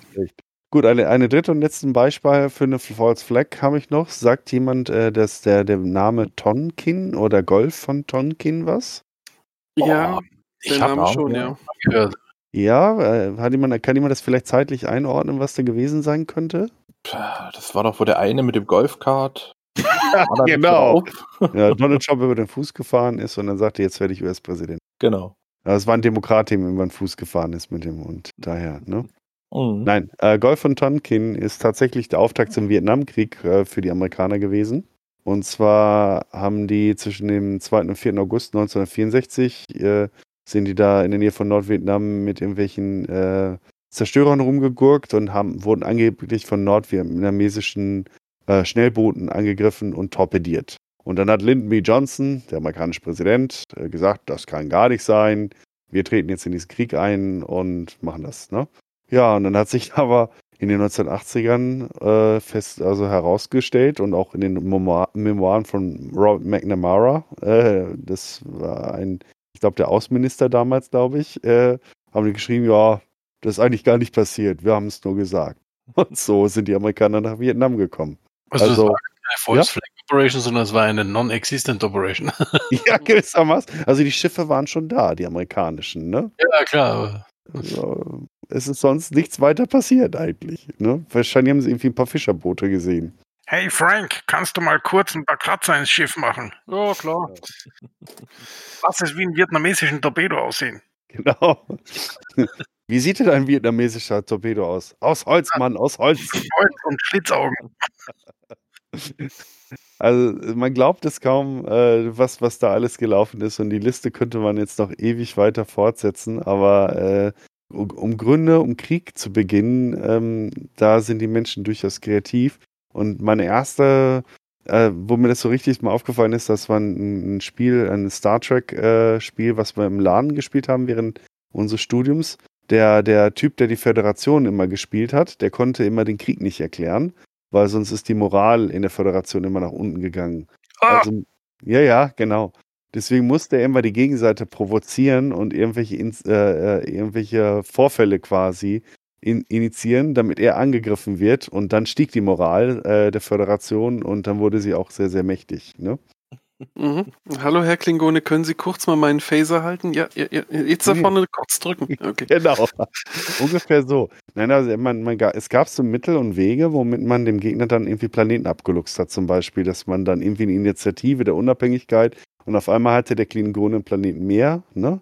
Und die Föderation, äh, weniger und der, die Föderation einen mehr und solche Sachen, ne? Und dann flippen natürlich dann die anderen Fraktionen irgendwann mal aus. erklären den Krieg und dann sagen die, was? Ihr gegen uns? Ihr seid ja gemein. Warum? Tun doch gar nichts. Genau. Mhm. Er hat angefangen. Hm. Da, jetzt haben wir das eine.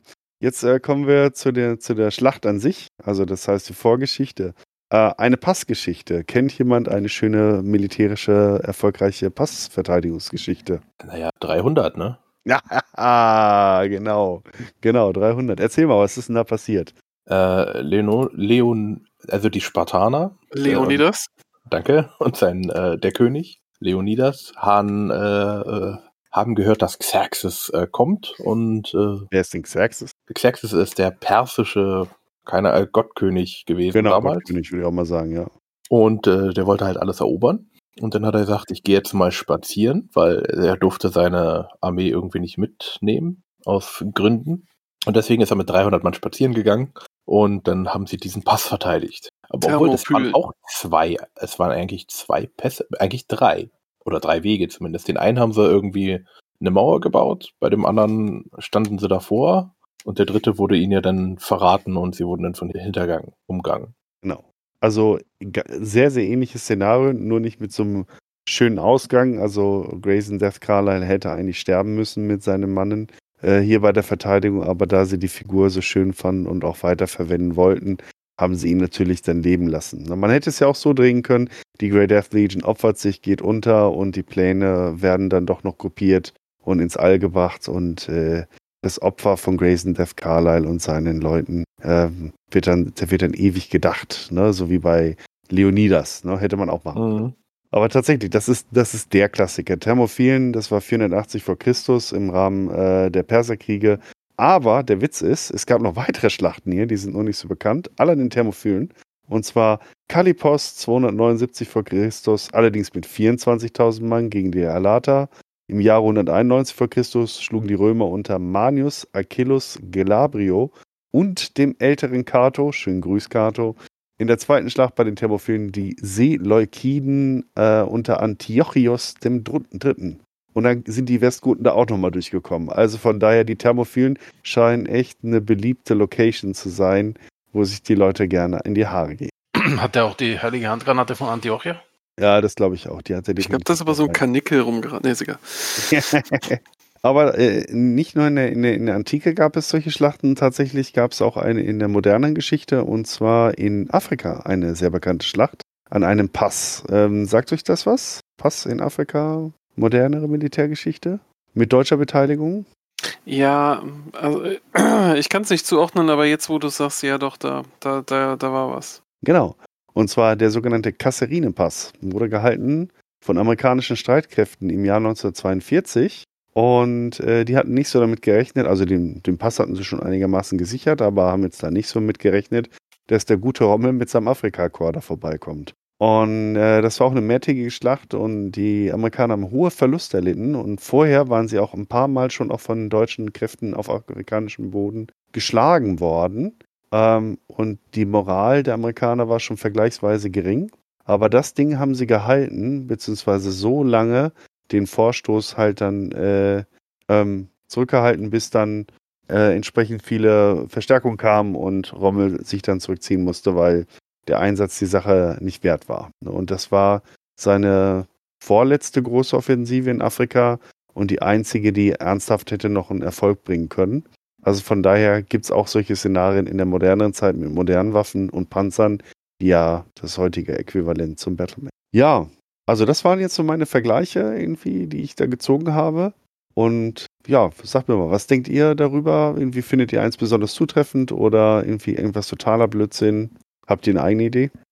Ähm, der Vergleich zu, äh, äh, zur Entscheidung am Thunder Rift ähm, finde ich sehr zutreffend. Also ich glaube, ich werde jetzt jedes Mal, wenn ich an Grayson Death Carlyle denke, an irgendwelchen Barbusigen mit krausen Haaren denken. In, Aber ist egal. in Uniform eines Position und Offiziers bitte, ja? Äh, Okay, okay. Ja. Ähm, bei äh, Söldnerstern, ja, aber dadurch, dass es ein Dschungelplanet ist, äh, also für mich ist irgendwie, irgendwie Fauna und Flora ist mir da irgendwie zu viel. Aber also von der, von der Ausgangssituation gebe ich dir recht. Ähm, Ja, wie gesagt, das ist äh, bei mir ist der Vergleich, der, der, der muss dann halt auch so ein bisschen in die Geografie passen und ja, Ja, finde ich, finde ich an der Stelle ähm, ähm, den Vergleich mit dem amerikanischen Bürgerkrieg, hm, müsste ich, müsste ich mir mal genauer angucken. Müsste ich mir noch ein paar Details zu, zu durchlesen. obwohl eigentlich ist Grayson Death Carlyle nicht nur eine Mischung aus Rambo und von Stäuben, sondern er hat ja auch ein bisschen was noch von Leonidas dann, ne? Ja, da sind wir wieder beim Barbusigen. Ein Barbusiger, der mit so einem komischen äh, Spartanerhelm dann auf, ne? Und einer preußischen Uniform. Genau, irgendwas muss man unten rum hier wickeln, ja, ist egal. Er kann sich ja das Preußenwappen aufs Schild hauen. Und Grayson Death Carlyle hat quasi stellvertretend gegen die Sowjets, gegen die Briten und gegen Hitler gekämpft. Ah, naja, eigentlich Rommel. Aber Wobei ich sagen muss, ich habe jetzt eigentlich gehofft, dass du jetzt irgendwelche so unglaublich, so unglaubwürdige Szenarien rausholst. was? Wie? Erzähl nochmal. Naja, so, ähm, die und die Schlacht, da ist das und das passiert und wo sich jeder denkt, so blöd können die doch gar nicht sein. Und dann, ah, doch, haben sie gemacht. Wie zum Beispiel, wie blöd muss man sein, äh, das Zentrum äh, der gegnerischen Linien anzugreifen, äh, wo man auf dem Weg dahin von allen Seiten beschossen wird. Ich meine, so blöd kann ja keiner sein. Och, Ja, das, das ist ja der Witz der Sache. In den Büchern, das ist gar nicht so blöd, was die Leute machen. Das ist ja das, was ich eigentlich damit aufzeigen wollte, dass die Romanautoren die Gegner gar nicht so doof gemacht haben, sondern einfach auch gute Entscheidungen getroffen haben. Ich sag mal, mhm. wie willst du einen asymmetrischen Kampf gegen einen Gegner in, auf einem ganzen Planeten, wo du numerisch in der Unterzahl bist, auf Dauer gewinnen? Ne? Also jetzt Das, Afghanistan. das sage ich ja nicht. Ne? Ähm, ich glaube, du verstehst mir jetzt falsch. Nee, nee, ich Also- weiß schon, ich, weiß, ich glaube, was du meinst, aber äh, ich konnte nicht so hanebüchene Vergleiche anstellen, weil die Vorlagen in den Büchern das gar nicht hergegeben haben. Weißt Mhm. du, wie ich meine? Mhm. Ah, okay. Weil die-. Die, die Menschheit hat schon teilweise ziemlich dämliche Sachen gemacht. Ne? Mhm. Genau. Hm, Weil wenn man sich allein die Kriegsgeschichte anschaut äh, von den napoleonischen Kriegen, ne? Ja. Also Napoleon wird ja immer dargestellt, als wäre das der große Feldherr, Stratege, Wahnsinnstyp gewesen. Ja. Ja. war ja auch in Und er war, er, er war jetzt nicht schlecht, ja, aber, ja, aber sein, sein Hauptvorteil war auch, wie blöd seine Gegner teilweise waren.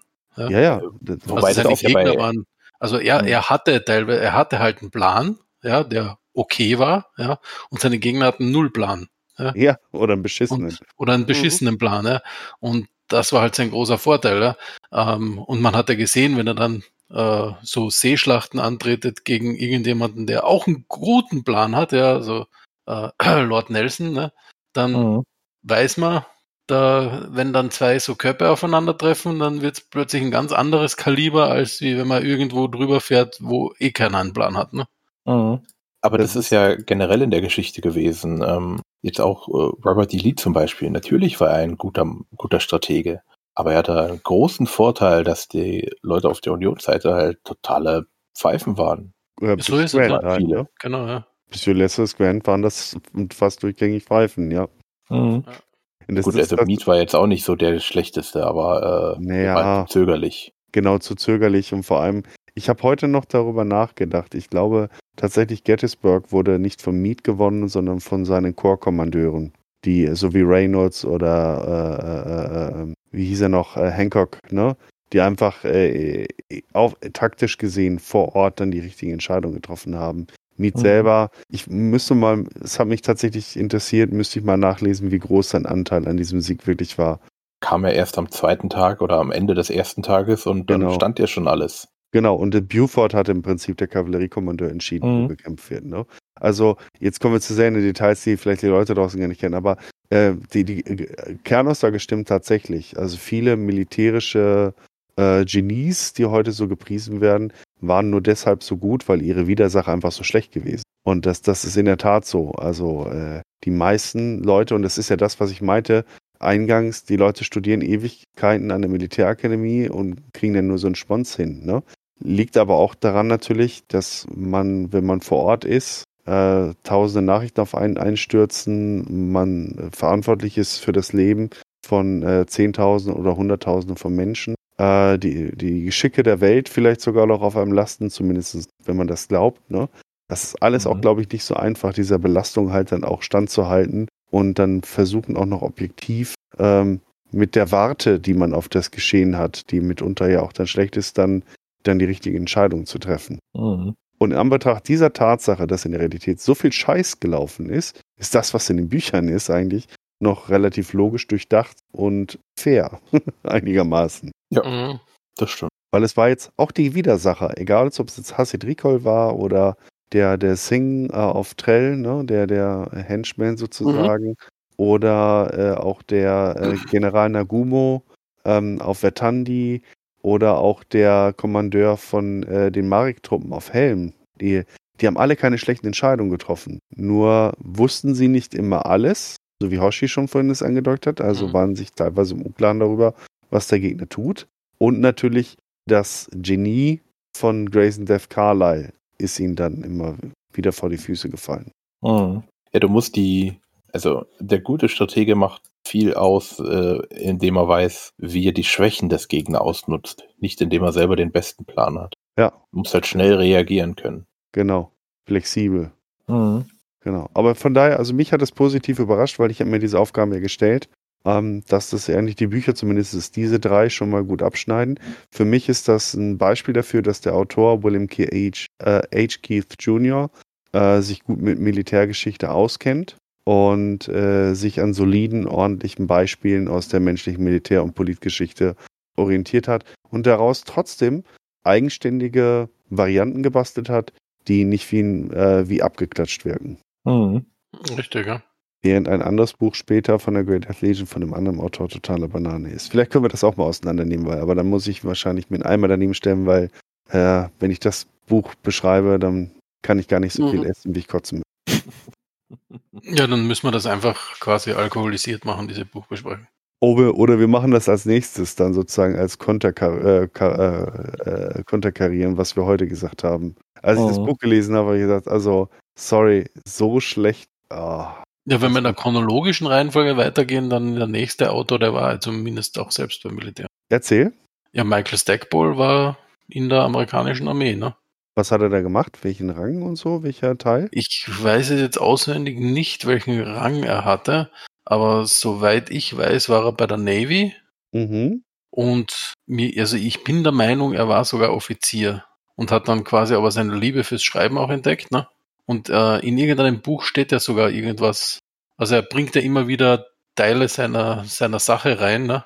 Weil es kommt ja auch mal ein chinesisches Restaurant aus, aus Tucson vor und alles Mögliche und so. Ja.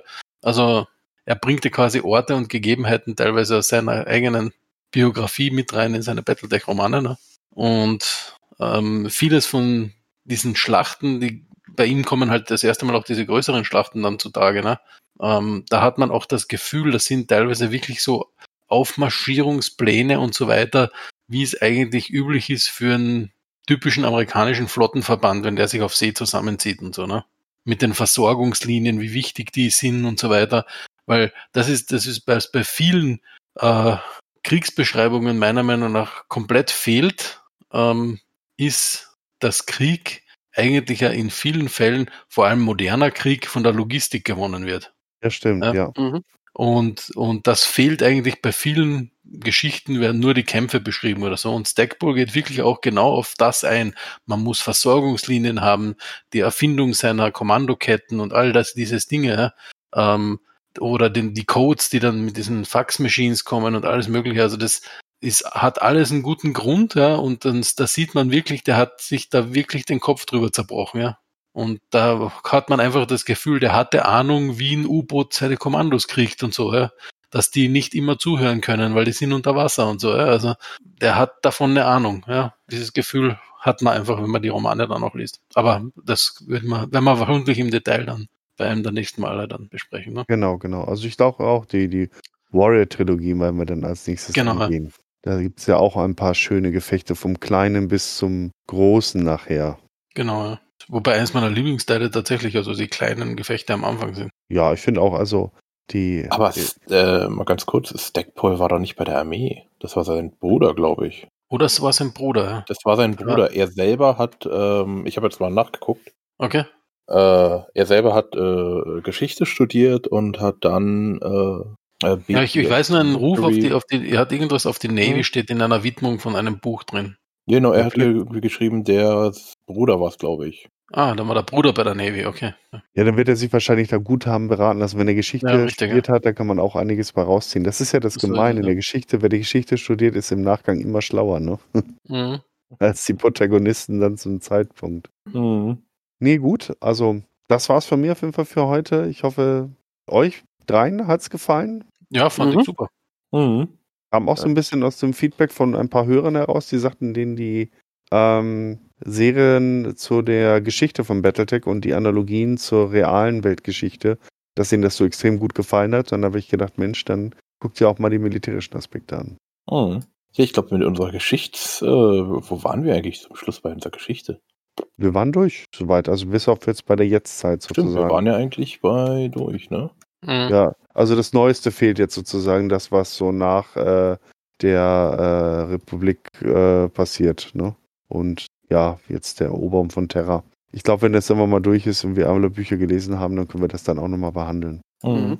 Ja, Wer keine Lust hat, die, äh, die Grey Death äh, Trilogie zu lesen, der kann sie auch hören. Äh, inzwischen ist die Trilogie vollständig erhältlich, aber in Englisch auf Audible. Aber sehr geil gelesen. Ich liebe den Sprecher. Mhm. Ich habe mir übrigens heute auch den dritten Teil gekauft. Ich habe es auch zufällig gesehen, dass der jetzt raus ist. Deswegen zugegreift. Genau. Das Mhm. ist ein Order. ja. Und ihr braucht euch keine, äh, keine Sorgen machen um den Umfang der Battletech-Reihe mit, ich weiß nicht, was sind es insgesamt? 100 Bücher, 120? Nee, so viel sind es gar nicht. Ja, ähm, wenn man jetzt die kleineren Bücher mit dazu nimmt, dann ist das schon einiges. Also 52 Bücher sind es ja in der, in der Klassik. Also in, Genau, ja. der, in der ganz alten Sache.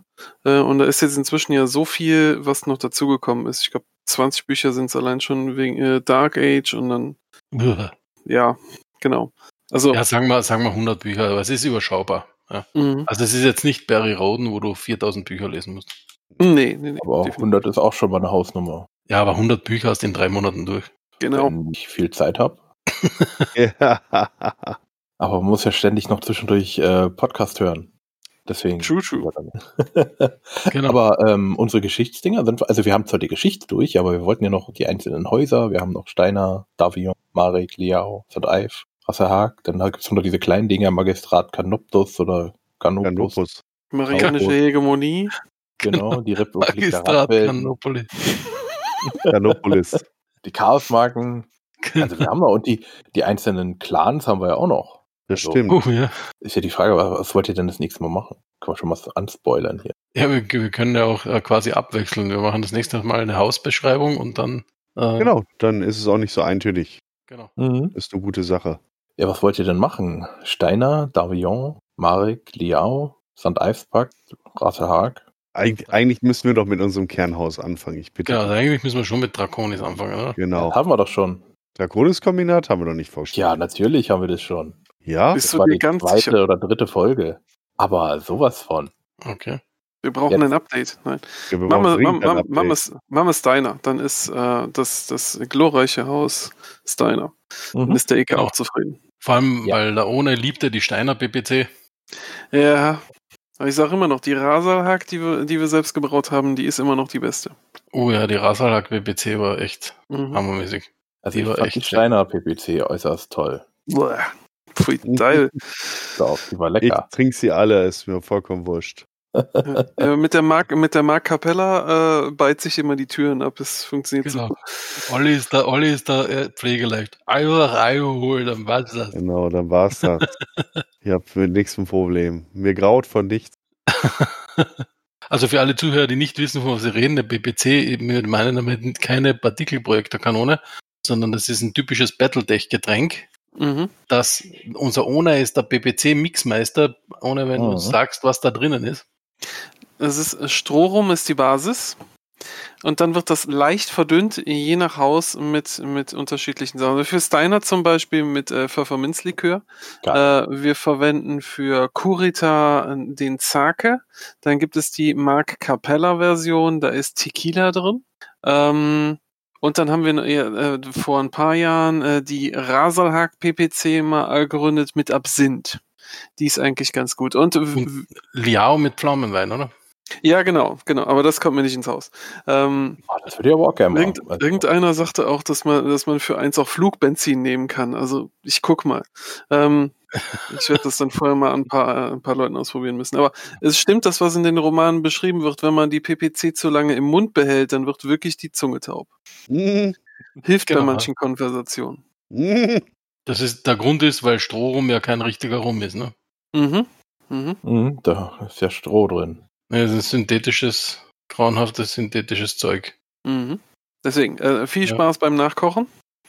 Genau, wird übertroffen nur vom Reaktortreffer, Boah. Ah, Oh, dessen Zusammensetzung wir nicht kennen. Ja. äh, auf jeden Fall ist da Chili drin. Ja, das ist ein äh, Chili-Schnaps, äh, den unser guter John immer macht. Mhm. Ich weiß nicht, ob er den nur für uns macht oder so. Aber, er hasst ähm, uns, deswegen macht er das. Er ist Also, scharf, ja. er hat viel Alkohol, kann zu zeitweisiger, zeitweisiger Erblindung führen. Mhm. Und ja, also es, er ist wirklich wie ein Reaktortreffer. Also Genau, aber wer Probleme mit Magengeschwür oder so hat, ist ein, ein, zwei Reaktortreffer und dann hat sich das auch erledigt. Ja, aber dann hat sie es mit dem Magen erledigt und das, das Geschwür dann auch Ja, aber das weg, Geschwür ist weg. auch. Ja. Also irgendwo muss man mal einen Punkt machen. genau, wenn du keine Magenschleimhaut mehr hast, dann ist auch das Geschwür Oh. weg. Also ich habe jetzt gerade mal geguckt, wir haben keine dedizierte äh, Kurita-Folge gemacht. Wir hatten das, glaube ich, in der Geschichte des Battletech-Universums Teil 1 oder 2 drin. Wir haben noch Ja, haben nichts vielleicht erzählt. angerissen. Wir haben noch nichts erzählt über den Koordinator von Rohrs. Also, das Genau. ist mal ein Name. Eben, ich wollte sagen, also so, so richtig Im Detail nicht, hatten wir ich. das nicht. Nein, ja, n- Ja, ist Im okay. Ansatz Jetzt ist auf unsere Reiche. Liste. Wir, wir haben das im Rahmen der, der, der Geschichte an sich äh, zu Battletech haben wir das äh, Mhm. natürlich auch die, die, der war Kurita auch ein wichtiger Teil, ne? Genau. Wir wissen Mhm. alle, dass bei der Formierung des Sternbundes, des Alten, des Neuen und der, der wieder kommen wird, wir wissen es alle, äh, ist Haus Kurita immer derjenige, der vorprescht und der Rest schließt sich irgendwie an. so fast. Oh. Mhm. Ist so fast, ja. Sagen wir fast. Steht in Ja, meinem dann, Haus Kurita Geschichtsbuch drin. okay, also wollt ihr dann Kurita das nächste Mal machen? Ja, auf jeden Fall. Okay, ihr wollt Kurita. Ja, dann machen wir die natürlich. nächste Folge Haus Kurita. Genau, und Auf, ansonsten äh, können, äh, können die, von die, drei die Leute, die das hören, sich ja auch was wünschen. Wir werden es dann zwar nicht drauf eingehen, aber wir haben zumindest mal, mal die Illusion von, von Mitbestimmung erzeugt. Mhm. Mhm. Genau. Äh, Im Namen des großen Koordinators. Mhm. Hört sich gut an. Okay, dann haben wir doch irgendwas vergessen. Die Stille, oh nein, Genau. Glaub nicht. schüttelt den Kopf. Dann, äh, dann danken wir euch da draußen für die Aufmerksamkeit. Wir hoffen, ihr hattet so spa äh, viel Spaß und noch mehr, äh, so wie wir. Euch äh, drei wieder danke äh, für eure Expertise und mir wieder sehr viel Spaß gemacht. Dann euch draußen noch einen schönen Tag, einen schönen Morgen, einen schönen Abend. Bis nächste Mal. Ciao. Ciao, ciao. Ciao. Inspection successful. Well, everybody, this podcast has been terminated. But rest er assured, the Battletech podcast will be back. Shutting down.